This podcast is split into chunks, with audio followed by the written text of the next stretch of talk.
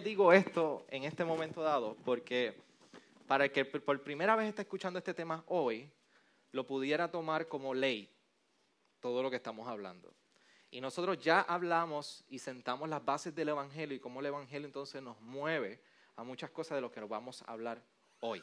Así que lo que queremos evitar es que usted entienda y asuma una postura hoy de todo lo que está escuchando desde una perspectiva legalista. Tienes que hacer esto, sino que es como el Evangelio nos mueve a todo lo que vamos a estar discutiendo.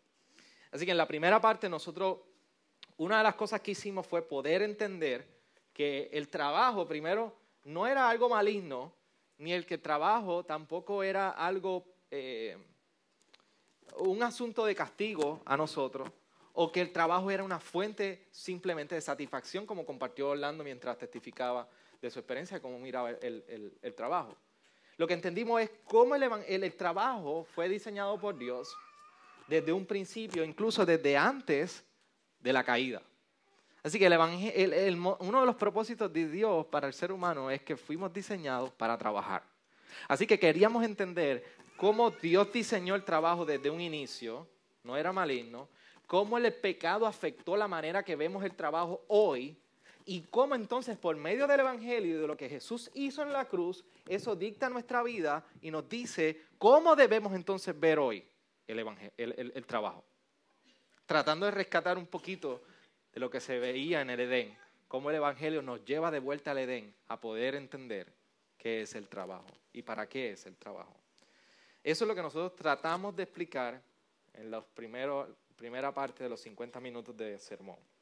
Hoy nosotros queremos hablar un asunto bien importante que se desprende de este tema. Entendimos unas cosas que nosotros trabajamos, como nos dice Colosenses 3, 23 y 24, como para el Señor. Así que entendemos que si, como dice ese Salmo 47 que leímos un principio, si el Señor es el rey de toda la creación, si el Señor es el que gobierna sobre todas las cosas, quiere decir que cuando tú ponchas en tu trabajo, o cuando tú te reportas a tu trabajo, o cuando tú sales en tu casa si tienes una propia empresa, tú trabajas para un rey, para el rey que gobierna todas las cosas. Así que cada lunes, cada mañana, tú vas a reportarte no a un supervisor solamente, no a un gerente, no a un VP o CEO, tú vas a reportarte al rey de toda la creación. Y cuando nosotros podemos entender eso, podemos entender que entonces hay un propósito para nosotros, el por qué trabajar. Y la pregunta que queremos contestar es, ¿por qué debemos levantarnos entonces los lunes, los martes y los viernes, qué difícil a trabajar. Ya entendimos, Xavier, me explicaste por qué, qué es el trabajo, por qué fue redimido por el Evangelio, por qué tengo que ir ahora a trabajar, entendiendo todas estas cosas. Pues queremos entender algunos motivos que nos da la palabra, motivos que un lunes en la mañana, mañana, cuando suene ese reloj a las seis de la mañana, seis y media de la mañana, y usted quiera romper el reloj, su celular y decir, no suene más, dame una hora más de, sueño. ¿Por qué usted debe levantarse ese día a trabajar? Algunas motivaciones que queremos compartir. Y usted las tiene ahí en su programa, están todas desglosadas, puede seguir en llena blanco. Una de las, la, motivación, una, la primera motivación que queremos hablar es porque amamos a Dios. Nosotros vamos a trabajar porque amamos a Dios. Mateo 22, 37 nos dice este gran mandamiento cuando menciona, y él le dijo, amarás al Señor tu Dios con todo tu corazón y con toda tu fuerza. Ante cualquier otra cosa, por medio de nuestro trabajo, nosotros amamos a Dios. Y este micrófono me está volviendo loco.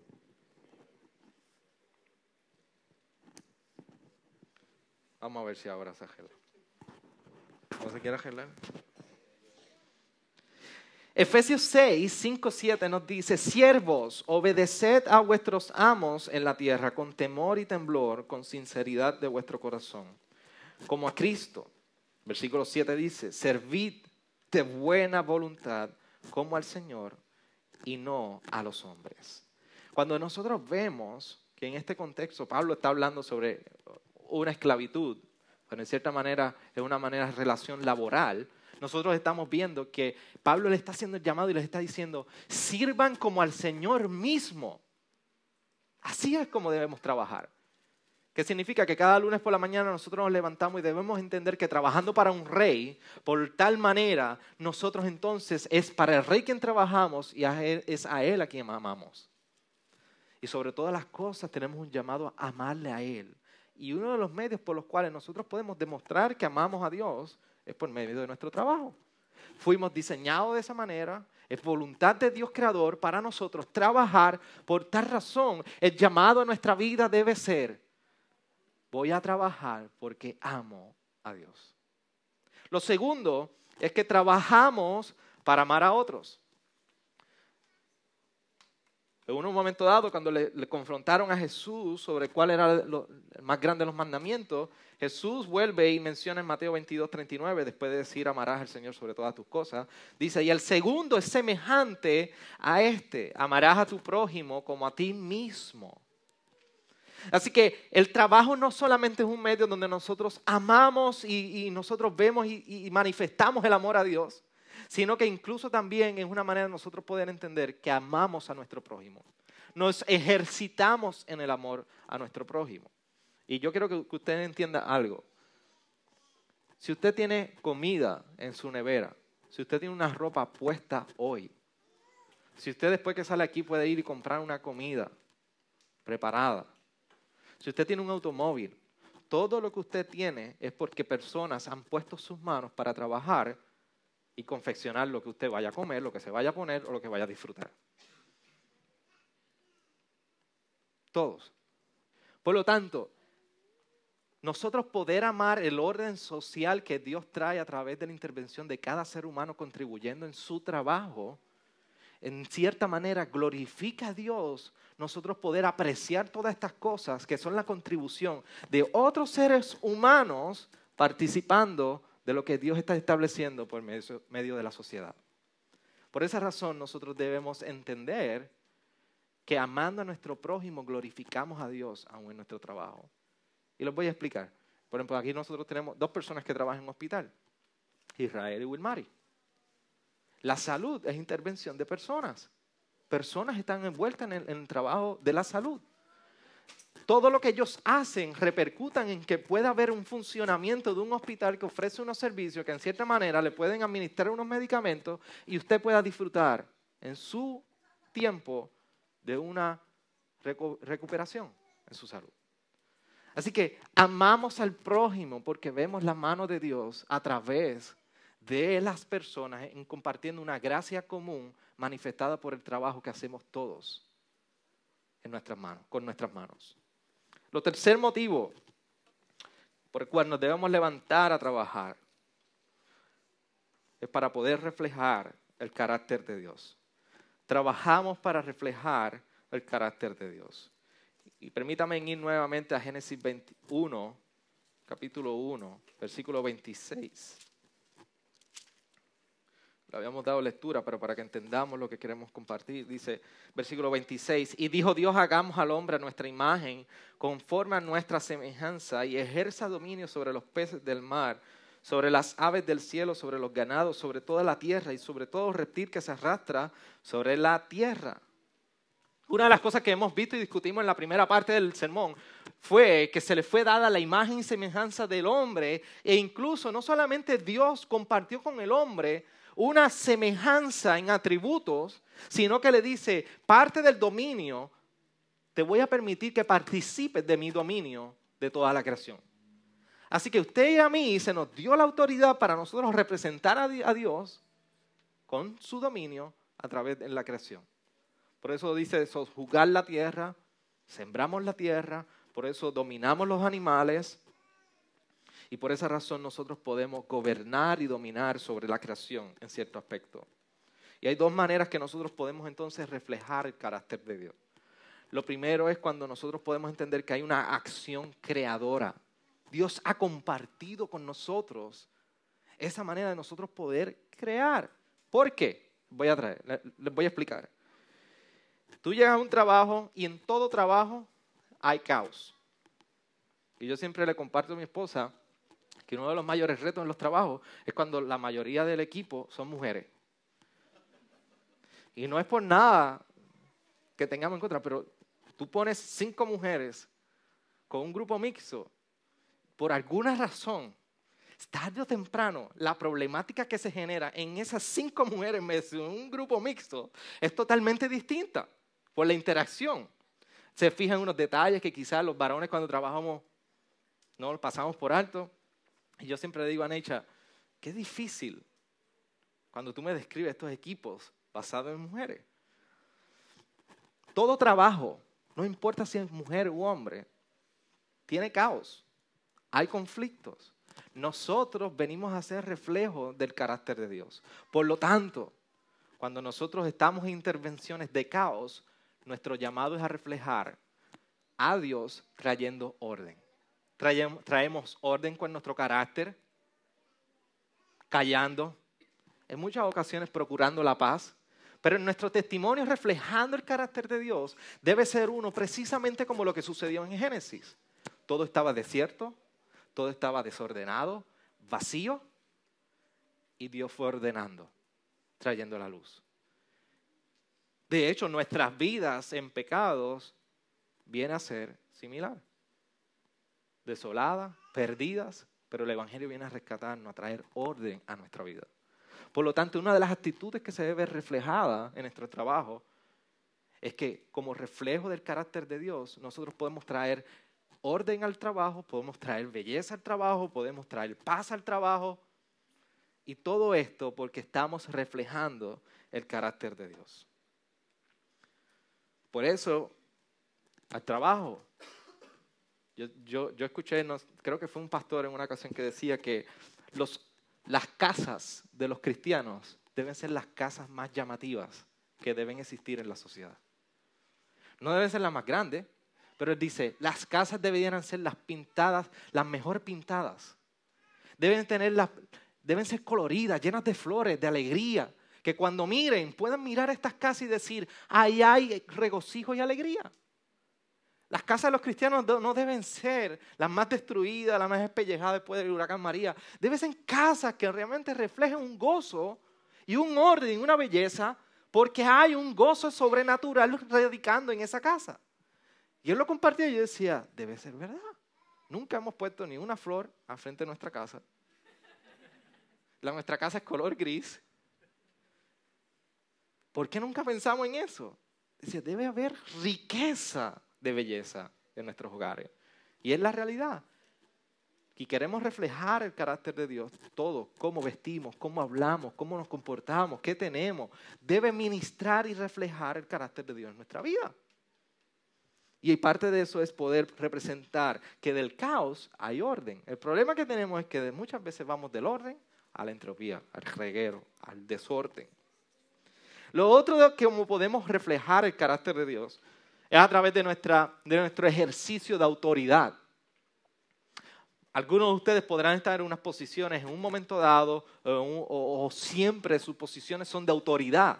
Tienen equipos a cargo, tienen, tienen personas que pueden dirigir y pueden mandarle a hacer ciertas tareas o supervisar. Y déme decirle que discutimos, y como vimos en Salmo 47, ¿quién es el la máxima autoridad sobre el ser humano y la creación? Es Dios.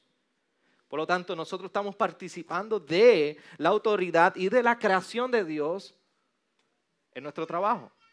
Tenemos gente a nuestro cargo. Por lo tanto, nuestra autoridad debe ser ejercitada consciente de que hay un Dios soberano por encima de nosotros. Y a veces se nos da autoridades en nuestro trabajo y pensamos que nadie más está por encima de nosotros. Pero no olvidemos que la manera que nosotros representamos nuestra autoridad es porque hay un Dios soberano detrás de nosotros, que está por encima de nuestra autoridad. Por lo tanto, cuando nosotros ejercitamos autoridad, lo hacemos de una manera piadosa, humilde, amorosa, consciente, con gracia sabiendo que somos una representación de la autoridad de Dios aquí en la tierra. Por esa manera nosotros debemos manifestar nuestra autoridad. Y bien interesante mientras leía uno de los llamados que se nos hace cuando vamos a ejercitarnos la autoridad con empleados que están a nuestro cargo es que, no, es que debemos manifestar esa autoridad de tal manera que cuando ejercemos la autoridad sobre otros empleados, hable de que hay una autoridad por encima de nosotros a la cual todo ser humano se debe rendir. Por eso en el ejercicio de supervisión, en el, ejercicio gerencial, en el ejercicio de nosotros poder manipular empleados, que la manera de nosotros ejercer esa autoridad testifique de que hay una autoridad por encima a la cual tú y yo nos hemos sometido y hemos rendido toda nuestra vida. Así que es una manera de nosotros poder reflejar el carácter de Dios. Ya le he hablado que amando a Dios, amando a otros, reflejando el carácter de Dios. La cuarta, trabajamos por dinero. Ah, pero pastor, si tú estás diciendo que, que no debe ser por esta satisfacción, bueno, nosotros trabajamos porque necesitamos proveer a nuestros seres queridos y a los necesitados. Necesitamos dinero. De hecho, en 2 de Tesalonicenses, este es el llamado que Pablo le está haciendo, cuando dice, porque aun cuando estábamos con vosotros, ordenamos esto, si alguno no quiere trabajar, que tampoco coma. Si usted estaba pensando y tenía el layoff o, o, la, salida, y decía, porque el pastor ministró y dijo que no hay que trabajar de esta manera, no es por dinero, así que yo voy a vivir de otros. Trabajo, algo así, pero voy a vivir de otros. No. Trabajamos por dinero porque necesitamos suplir las necesidades de aquellos seres queridos y de otros que necesitan. Mira como Efesios 4:28 dice, el que roba, no robe más, sino más bien que trabaje haciendo con sus manos lo que es bueno, a fin de que tenga que compartir con el que tiene necesidad.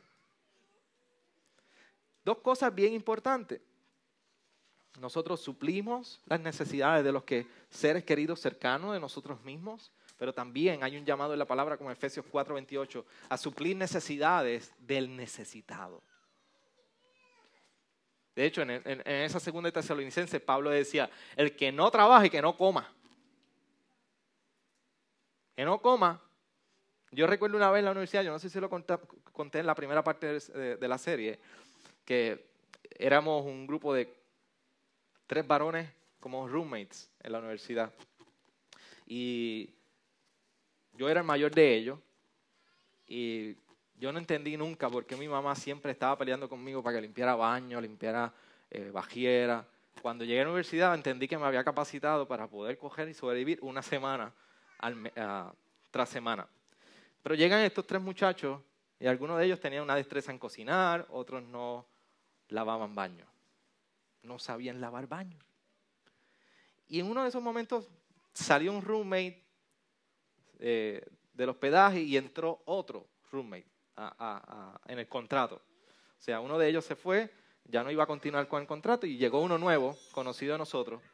Y llega este nuevo roommate, no sabía nada. Nada, ni cocinar. Yo no sé ni cómo sobrevivía en su vida. Y nosotros dividíamos todas las tareas en la semana todos los viernes nosotros, o los jueves en la noche, si nos íbamos viernes, nos encargamos de limpiar y, dividir. Y nos dividíamos de la siguiente manera. Cocina, uno de ellos. Piso, mapear y bajar, uno de los, muchachos. Y otro muchacho se encargaba de los dos baños. Así que en esos dos baños jotábamos cada tres semanas. Cuando dio con, con este nuevo roommate, recuerdo que me estoy montando en mi carro, echando todas las cosas para regresar a Recibo y este nuevo roommate viene al, corriendo donde mí, al carro y me toca, me dice, Xavier, mira, pues sucede algo. Yo era el mayor, yo manejaba el schedule. Y me decía, yo no sé limpiar baño, yo no voy a limpiar baño. Yo no voy a limpiar los baños, yo no sé limpiarlo. Y yo, no hay problema, no limpies el baño, pero no vas a poder usarlo. Así que él se me quedó mirando y me dice, ¿en serio? Y yo dije, ¿en serio? Todos usamos el baño, tenemos que limpiarlo. Los baños son blancos, imagínense tres varones en baños blancos. ¿Y dónde voy a hacer todas mis necesidades? No sé. Porque tú no sabes hacer limpiar baño. A la semana había aprendido a limpiar baño. Y este es el llamado que está haciendo Pablo. Si tú no sabes o no puedes trabajar pudiendo trabajar, no comas. Tú quieres comer, tú necesitas trabajar. Así que una de las maneras que nosotros podemos trabajar es para obtener el dinero que nos permite suplir a nuestra, a nuestra familia y también a nuestros necesitados. Es un medio por el cual Dios nos da fuente de dinero no para satisfacción propia y alcanzar lujos y que no hay problema de nosotros poder tener cosas buenas si el Señor nos da la capacidad a través de nuestro trabajo. Pero entienda algo, amado hermano. Dios te da un trabajo que te provee dinero para tú cuidar de tu familia y a su vez para que mires y estés pendiente quién necesita dinero. ¿Quién necesita una compra? ¿Quién necesita algo de cual manera, cualquier manera yo pueda por medio del dinero sostener o suplir? Por eso es una de las razones por las cuales nosotros debemos levantarnos a trabajar. Señor, porque voy a buscar el dinero que provee a mi casa y porque a través de este cheque tú vas a, hacer de tú vas a bendecir a una familia en necesidad. El quinto motivo, trabajar con regocijo. Trabajamos por regocijo, por alegría. Y algunos de ustedes podrán decirme, eso es masoquismo, Xavier. Eso es masoquismo, irme todos los lunes a trabajar. No, trabajamos por regocijo. Mira cómo dice 1 Timoteo 6, 17. A los ricos en este mundo enséñales que no sean altaneros, ni pongan su esperanza en la incertidumbre de las riquezas, sino en Dios, el cual nos da abundantemente todas las cosas para que las disfrutemos. ¿Para qué? Para que las disfrutemos. Dios te dio un trabajo, disfrútalo. Dios te llama una temporada de desempleo, disfrútalo. Dios te llamó como ama de casa, disfrútalo. Porque dice la palabra que todas estas cosas han sido abundantemente dadas para que tú te deleites y te regocijes en ellas. Así que desde el corredor de bienes raíces que se levanta hasta el fumigador que se levanta a bregar con los ratones, todos nos disfrutamos lo que el Señor nos ha dado. Hay esos días que encontrar el contentamiento no es muy fácil, pero por eso el pastor está aquí para recordártelo los domingos, el Evangelio. Por eso hay una comunidad de fe que nos recuerda el Evangelio toda la semana. Y por eso, sobre todas las cosas, hay una palabra que nos recuerda cuál es nuestro llamado en tiempos como este. Así que un lunes en la mañana, un día como mañana, te debes levantar por regocijo para ir a trabajar porque Dios de su mano llena de gracia ha provisto de un trabajo para ti. Sea difícil, sea fácil, sea complicado o no complicado, pague bien o pague mal, el riesgo sea mucho o no sea mucho, pero es para tu deleite.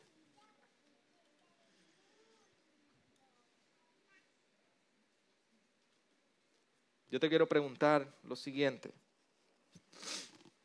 ¿Alguna vez tú has estado experimentando regocijo o satisfacción en tu trabajo?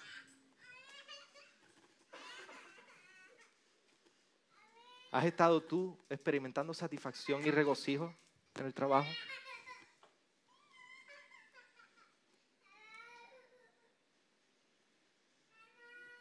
Si a ti te falta regocijo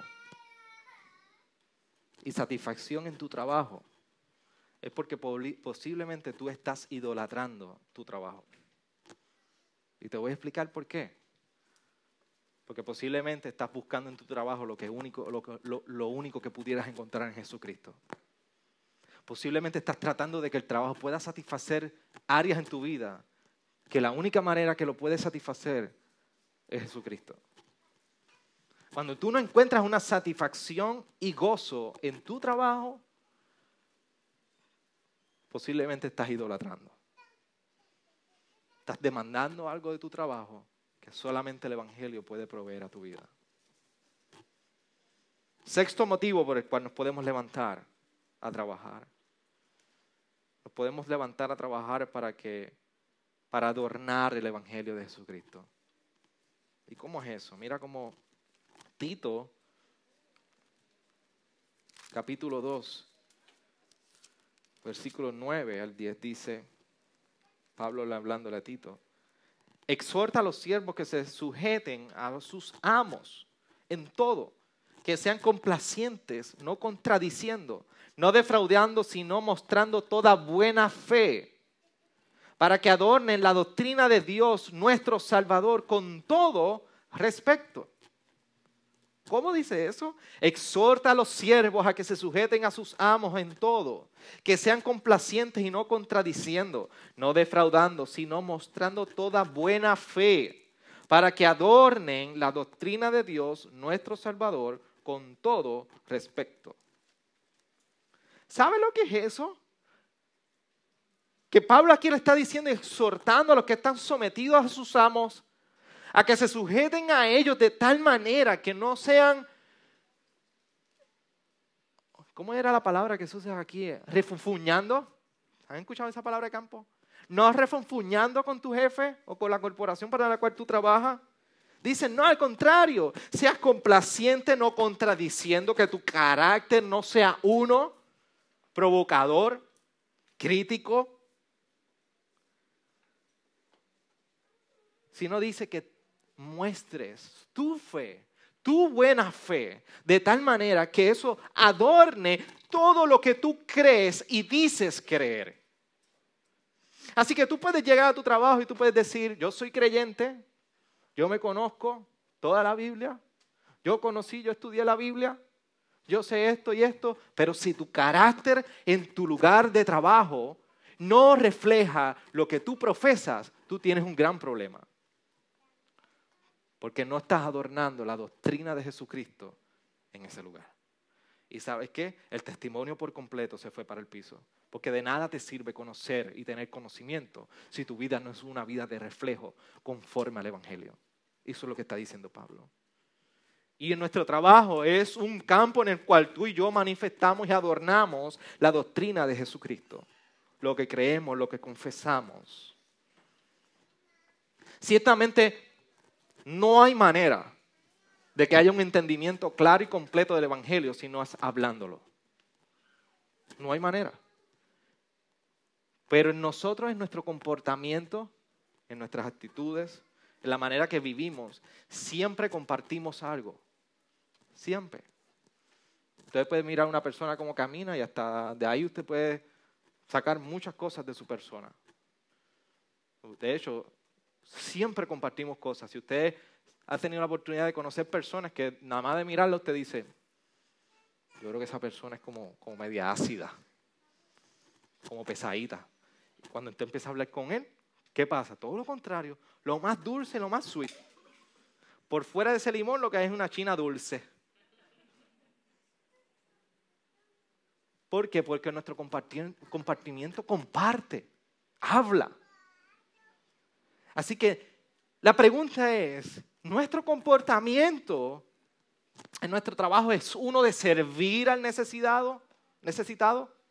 ¿O nosotros vamos al trabajo con un comportamiento tratando de poder ser oportunistas, tratando de ganar una posición, tratando de caer bien a la gente, tratando de establecer un círculo donde aquí tú no pasas, aquí vivo yo y más nadie?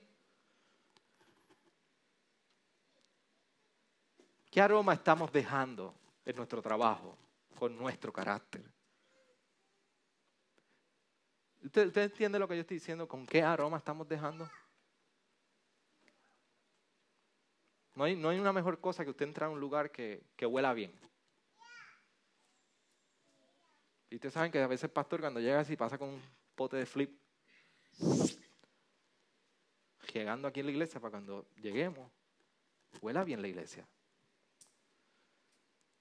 Y cuando usted mapea, usted mapea y le echa detergente que huela bien. Porque no hay una mejor sensación de usted llegar a un lugar y tener un buen olor. Incluso si usted usa perfume y le gustan los perfumes, usted sabe en algún momento que si usted pasa por un lugar y dice, aquí estuvo fulano. Las nenas cuando llegan a casa, yo sé con quién, con qué abuela estuvieron o si estuvieron con su mamá por su olor. La pregunta es, en nuestro trabajo, ¿qué aroma está destilando nuestro comportamiento y nuestras actitudes? Siente la gente que está en un lugar que dice, estar con fulano, trabajar con fulano, trae una paz a mi vida, me trae dirección, me trae orden, me ayuda, me comunica lo que él profesa. De eso se trata adornar la doctrina de Jesucristo. Esas son seis motivaciones por las cuales nosotros podemos explorar y afirmar para encontrar motivos para el cual nosotros levantarnos todos los lunes a trabajar. Ahora, hay un gran conflicto con esto cuando nosotros hablamos del trabajo. Tenemos que ir a trabajar, porque tenemos que ir a trabajar, encontramos algunos motivos por los cuales tenemos que trabajar, pero la pregunta es, en ocasiones Joel mencionó algo, el tiempo. ¿Cómo yo hago y cómo yo hago un balance entre el trabajo, la iglesia, la familia? ¿Qué rol viene a jugar el trabajo dentro de todo esto? Permítame ir sobre este tema un poco práctico, pero yo creo que es muy, muy necesario para la iglesia.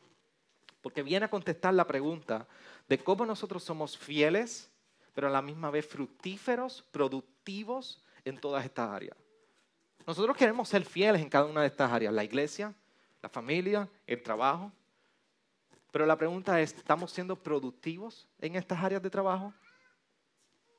¿Estamos dando el 100% de lo que nosotros damos en cada una de estas áreas? ¿Y por qué estas áreas? Porque la vida del creyente se mueve principalmente en cada una de esas tres, de ese triángulo. Trabajo, familia, iglesia. Trabajo, familia, iglesia. Y esa es la pregunta. Entonces, ¿cómo permanecemos fieles y fructíferos en el trabajo? permaneciendo pero a la misma vez fieles y fructíferos en la iglesia y en la familia. La pregunta que debemos contestar, pero antes de eso, debemos entender, todos tenemos responsabilidades. ¿Hay alguien que no tiene responsabilidades en su casa, en su vida? Todos tenemos responsabilidades. La manera que ocasiones miramos la vida es que estas responsabilidades comienzan a chocar unas con otras. Y entonces este trabajo con esto y comienza el conflicto, mi tiempo de familia con la iglesia, conflicto, mi tiempo de familia con trabajo, conflicto. Constantemente estamos tratando de ver las responsabilidades como competencias con otras. Y así como nosotros vemos, responsabilidades en competencia unas con otras. Pero la pregunta que debemos contestar, y ahora sí es, ¿cuál entonces es la misión primaria de nosotros como seres humanos? y tómese cinco segundos para usted mismo contestarse, ¿cuál es la misión primaria del ser humano?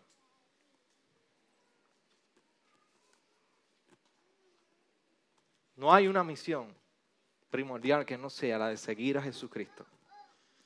No hay una misión primordial que no sea la del llamado a seguir a Jesucristo. Mira como Mateo 6:33 dice, pero buscad primero su reino y su justicia y todas estas cosas os serán añadidas. El mismo Jesús está estableciendo una prioridad. Por encima de todas las cosas, tu llamado es a seguirme. Todo lo demás es secundario. Cuando nosotros podemos comprender cuál es la misión primaria, todas las demás responsabilidades pueden caer en orden. El problema es cuando no entendemos cuál es la responsabilidad primaria en nuestras vidas. Y te voy a contestar la pregunta de por qué entonces es importante nosotros seguir a Jesús. Rápido. Segunda de Tesalonicenses 2.14 dice, y fue para esto que Él os llamó mediante nuestro Evangelio, para que alcancéis la gloria de nuestro Señor Jesucristo. Primero nos está diciendo que hemos sido llamados a salvación por Jesús. Segundo, Juan 17, 6 dice, he manifestado tu nombre en los hombres del mundo, a los hombres que del mundo me diste. Eran tuyos y me los diste. Y han guardado tu palabra. No solamente hemos sido llamados a salvación por Jesucristo, sino que ahora hemos sido dados a Jesucristo por el Padre. Y tercero, Efesios 2.10 dice, porque somos hechura suya, creados en Cristo Jesús para hacer buenas obras, las cuales Dios preparó de antemano para que anduviéramos en ellas. Ahora no solo hemos sido llamados a salvación por Jesucristo, Ahora no solamente hemos sido dados a Jesús por el Padre, sino que ahora hemos sido llamados a vivir para Él. Hemos sido llamados a salvación por Él, se nos ha sido dado a Jesucristo por el Padre y hemos sido llamados a vivir para Él. Esa es la razón por la cual nosotros debemos entender el porqué de seguir a Jesús. Cuando tú entiendes esta misión, todas las responsabilidades, todas, van a caer en orden. O vas a saber cómo priorizar y poner en orden. Cuando nuestra responsabilidad mayor tenemos conciencia de ella, entonces podemos organizar y definir esas responsabilidades secundarias, como es la familia, como es la iglesia, como es el trabajo. Por ejemplo, empecemos con la familia, rápido. Y nosotros el domingo que viene vamos a estar hablando sobre la familia con mucho detalle, más que hoy. La familia, primero, Efesios capítulo 5, versículos 22 y 25 nos establece el estándar de la familia. Y Efesios 6.4. Mira cómo dice, y el domingo que viene entraremos con más detalle, pero inmediatamente el versículo 22 dice, las mujeres estén sometidas a sus propios maridos como al Señor. Versículo 25 dice, maridos, amad a vuestras mujeres, así como Cristo amó a la iglesia y se dio a sí mismo por ella. El estándar de la familia normal es las mujeres se someten a sus esposos como la iglesia se somete a Cristo. Y maridos, ustedes amen a sus esposas como Cristo amó a la iglesia. Ese es el llamado estándar de la familia. Efesios 6:4 dice de la siguiente manera. Y vosotros, padres, no provoquéis a ira a vuestros hijos, sino criarlos en la disciplina e instrucción del Señor. Como padres tenemos un llamado de criar a nuestros hijos, traer la guianza y la dirección y disciplina sobre sus vidas, pero instruirlos en el Señor. Ese es nuestro estándar de familia. Ahora, la pregunta entonces es, Xavier, pastor, ¿cuándo entonces es que yo puedo decir que el manejo del balance del trabajo con toda esta área de la familia puede ser un tiempo fructífero y fiel? ¿Cómo yo puedo ser fiel y fructífero en el manejo del balance entre trabajo y familia? Y yo te voy a decir algo, no es comparándote con otras familias. No es como otras familias manejan el tiempo del trabajo, el tiempo de su casa y el tiempo de iglesia. No es comparándonos con otros. Nosotros sabemos que estamos siendo fructíferos y fieles cuando somos capaces de identificar y considerar la Biblia y los principios bíblicos y cómo se están interceptando en nuestra realidad ordinaria. Cuando tú eres capaz de ver la Biblia interceptando tu realidad, lidiando con los conflictos en tu casa como esposo, como padres, y tú ves la palabra que permea y llega y ministra tu vida, y trae dirección y corrige ese orden de la familia por medio de la palabra, tú puedes decir, estamos siendo fieles y fructíferos. Pero el problema es que en algún momento dado pudiéramos idolatrar nuestras esposas o esposos o hijos. ¿Cómo sabemos que estamos idolatrando entonces nuestra familia en este sentido? Primero, sabemos que estamos idolatrando nuestras esposas, esposos o hijos cuando la inversión de tiempo y atención a tu familia causa que tú bajes el estándar de tiempo y fidelidad que establece la Biblia en el trabajo y en la iglesia. Repito, cuando tu inversión de tiempo y atención a tu familia baja el estándar o la inversión de tiempo que puedes dedicar a tu trabajo o a la iglesia, ese día tú estás idolatrando tu familia. Y te voy a explicar. Si tú decides que no vas a trabajar porque te vas a quedar toda la eternidad mirando amanecer tus hijos o tu esposo, tú estás descartando el trabajo. Y déjame decir algo, ama de casa es un trabajo. ¿Quiénes son las amas de casa aquí? Alexa, Dani, Randa. Ama de casa es un trabajo. Pero una ama de casa no se puede quedar durmiendo toda la, toda la mañana, mirando a su niño, su niña, amanecer, sin hacer desayuno, nada, cosa, ni trabajar. Porque entonces estamos abdicando de nuestro rol. Y estás dejando a un lado lo que es el trabajo, lo que significa el trabajo. Por otra parte, si tú decides que todos los domingos tú vas a estar saliendo y llevando a tus hijos a jugar baloncesto, pelota, y natación, y bailarín, y cuanta cosa, definitivamente ese día estás idolatrando a tu familia y estás subyugando o desplazando por completo la responsabilidad que tienes como creyente con una iglesia local. Y ese día, déjame decirle algo, esto es una plaga que se mueve a través de todas las iglesias. Que el día del Señor ha sido reemplazado por la idolatría más familiar y no lo entendemos. Y todo lo vendemos a la virtud de que no tenemos que sacar tiempo para la familia. Pero ¿sabes qué? De los seis días de la semana no fuimos capaces de sacar día de familia. Pero el día del Señor sí lo podemos sacrificar.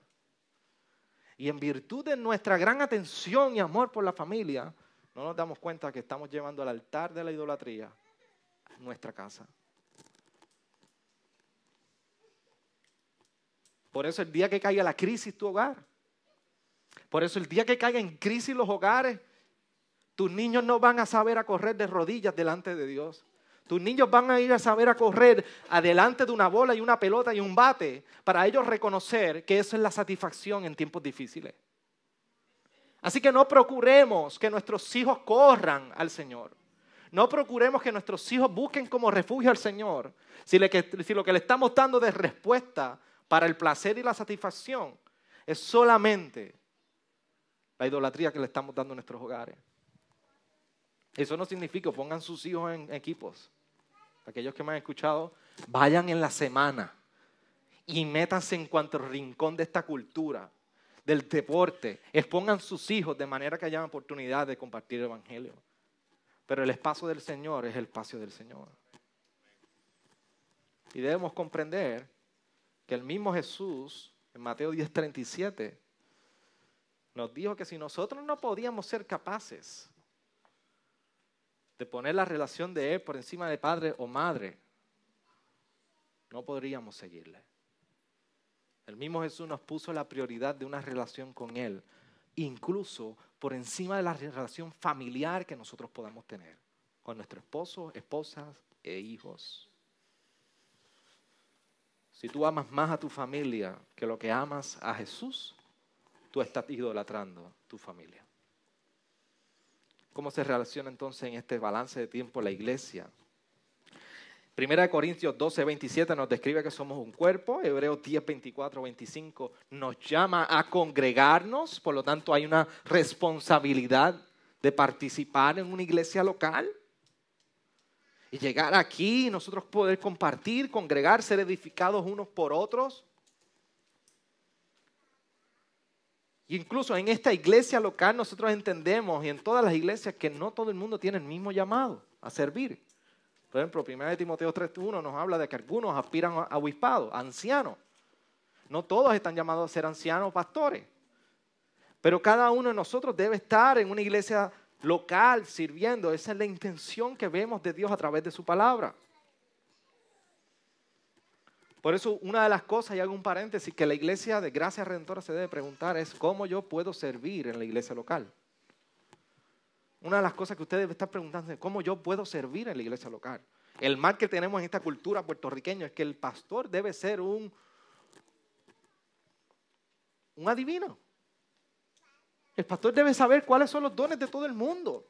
Y las personas esperan que el pastor venga y le diga, deja que el pastor me diga a mí cómo yo tengo que servir. No, pregúntese usted delante del Señor. Es a Francisco que le toca ir delante del Señor y decirle, mira, Señor, ¿cómo yo puedo servir en la iglesia local? Y viene el pastor y dice, mira, Xavier, yo entiendo que cantando yo puedo servir al Señor. ¿De verdad, Quito? Vamos a ver, vamos a escucharte. Y empieza Francisco a tocar el piano y a cantar. Y el Señor usa el pastor. Ese no es tu don quédate tocando el piano, no cantes. Pero en la comunidad de creyentes que ustedes pueden ver cómo los dones que el Señor le ha dado a su vida y le está dando a su vida pueden ser manifestados en una iglesia local. Por eso unas cosas que debemos aspirar aquí, que usted entre por esta puerta y usted llegue domingo y usted diga, ¿cómo puedo servir esta comunidad? Pero la pregunta es, ¿cómo entonces podríamos estar idolatrando la iglesia cuando la inversión de tiempo y energía provoca que tú no puedas ser fiel en otras áreas de tu vida? En tu trabajo y en tu familia. Hay llamado bivocacional, hay gente que puede trabajar y servir en la iglesia, hay gente que como es pastor está tiempo completo trabajando para la iglesia. No todos están llamados a eso. Pero tú no puedes abandonar tu trabajo por la iglesia, porque ese día estás idolatrando a la iglesia. Al menos que tengas un llamado anciano.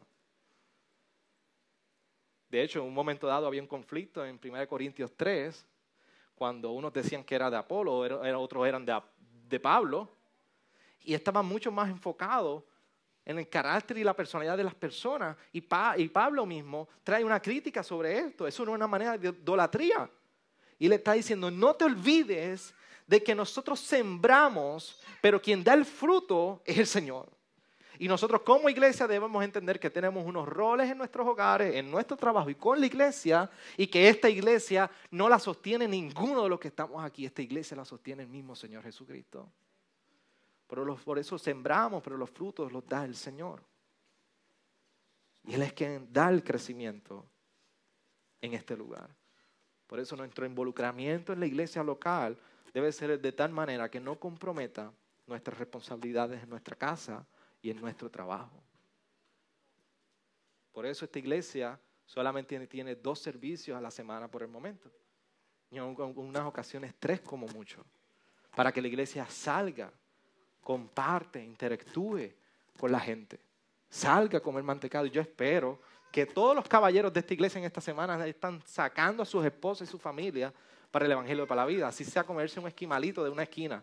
La saquen del freezer y se vayan a la esquina de la acera.